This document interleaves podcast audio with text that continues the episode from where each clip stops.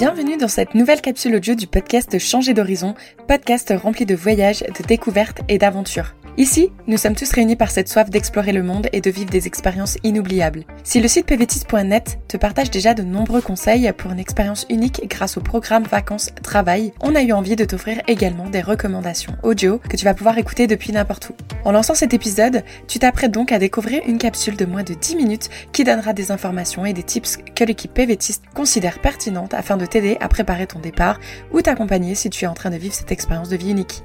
A tout de suite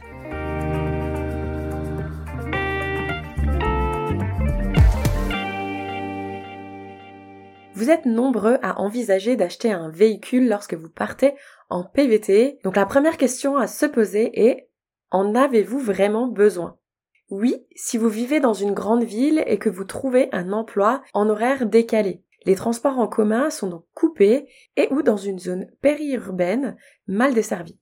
Oui, si vous vivez dans une grande ville bien desservie par les transports, mais que vous souhaitez quand même très régulièrement partir visiter la région pendant vos jours de congé. Calculez quand même si la location de voiture ponctuelle n'est pas plus avantageuse financièrement. Oui, si vous vivez dans une petite ville ou un village, la voiture deviendra rapidement indispensable. La réponse est aussi oui si vous comptez faire un road trip à travers le pays pendant votre PVT. Il existe aussi le covoiturage et le train ou le bus, mais ce n'est pas le moyen de transport qui offre le plus de liberté. Et enfin, oui, si vous comptez utiliser votre véhicule comme logement ce qui est le cas des PVTistes qui décident de vivre dans leur van en Australie par exemple. Par contre, la réponse peut être non si votre budget ne vous le permet pas. Acheter une voiture, l'assurer et éventuellement échanger son permis pour un permis local, c'est une grosse somme d'argent qu'il faut bien prendre en compte avant de se lancer dans l'achat d'un véhicule. Selon votre projet ou la destination que vous choisirez, les transports en commun type covoiturage, train ou même avion peuvent être suffisants. Et la réponse est également non si vous avez un projet de voyage, road trip court, moins de 3 mois par exemple. Dans ce cas, la location d'un véhicule pourrait être plus intéressante. Dans les deux cas, nous vous conseillons d'attendre quelques jours ou semaines avant d'acheter un véhicule si vos plans ne sont pas encore trop définis. Rien de presse.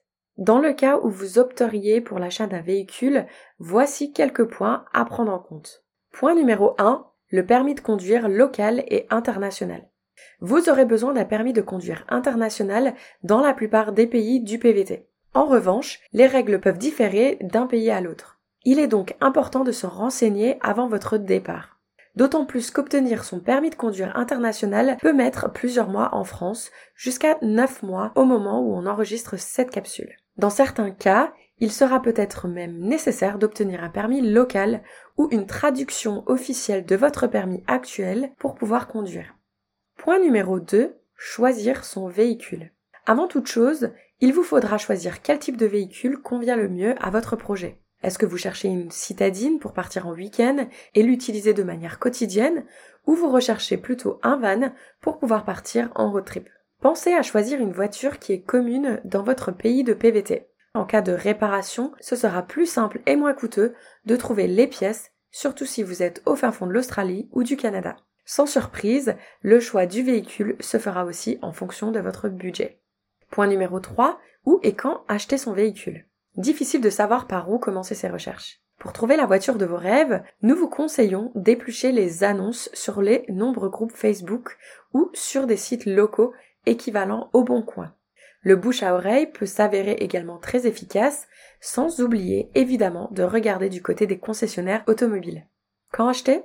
La période d'achat pourrait avoir une incidence sur le prix et la diversité des choix de véhicules. En effet, dans plusieurs pays, les saisons ont un impact sur le voyage. Par exemple, au Canada, il y aura plus de ventes à l'approche de l'hiver, il sera potentiellement plus facile de négocier les prix. En Nouvelle-Zélande, il y aura plus d'offres entre mars et septembre, car les PVTistes arrivent en nombre entre octobre et février.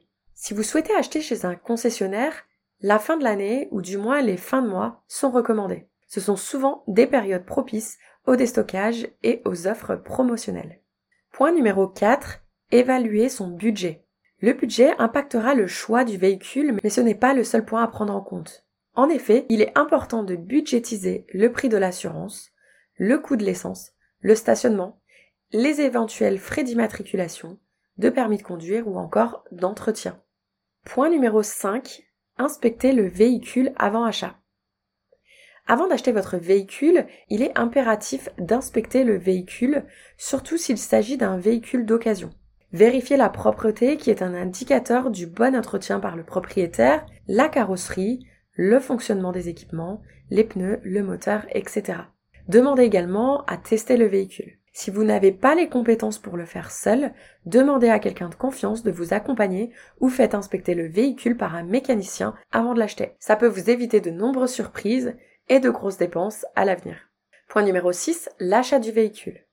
Pour l'achat, vous devrez soit payer le véhicule sur le compte français d'un PVTiste par exemple, soit ouvrir un compte bancaire local ou bien utiliser une banque en ligne internationale comme Wise. Il est également important de se renseigner sur les modalités et les coûts du changement de propriétaire, de l'immatriculation et autres spécificités selon le pays dans lequel vous êtes. Point numéro 7, assurer son véhicule. En ce qui concerne l'assurance, la législation en vigueur sera différente d'un pays à un autre. En effet, assurer sa voiture n'est pas toujours obligatoire. En revanche, nous vous recommandons très fortement de le faire. En effet, en cas d'accident, ne pas être assuré pourrait vous coûter extrêmement cher, mettre fin à votre PVT, voire pire. N'économisez pas sur l'assurance de votre véhicule. Point numéro 8. Aménager son véhicule. Si vous achetez un van ou si vous achetez un véhicule pour l'aménager, renseignez-vous sur les règles existantes dans votre destination. Par exemple, vous ne pourrez pas forcément vous garer partout. De nombreuses applications existent pour vous donner les endroits où vous pourrez vous garer ou non. De même, selon les pays, il pourrait y avoir des exigences sur l'aménagement du véhicule, sur la gestion de l'eau par exemple, ce qui est le cas en Nouvelle-Zélande notamment. Point numéro 9. L'entretien du véhicule. Comme pour les règles concernant l'achat d'un véhicule ou l'assurance, les normes sont aussi différentes en termes d'entretien. Le contrôle technique ne sera pas forcément obligatoire par exemple, Renseignez-vous pour bien rester dans la légalité. De plus, plus votre véhicule sera bien entretenu, plus il sera facile de le revendre. Point numéro 10, et ce sera le dernier, le code de la route. Avant de partir sur la route, renseignez-vous sur les règles de conduite spécifiques au pays dans lequel vous vous rendez, ce qui inclut les limites de vitesse, les priorités, les règles de stationnement, etc. Par exemple, en Australie, la conduite se fait à gauche. En France, la règle de priorité à droite s'applique souvent, alors qu'au Canada, la priorité est généralement déterminée par des panneaux d'arrêt ou des feux de circulation. Les limites légales d'alcool au volant varient également. Au Japon, la limite est de 0,03 g par litre contre 0,05 en France. Mais pour résumer, que ce soit lors de l'achat ou sur la route, la prudence est de mise.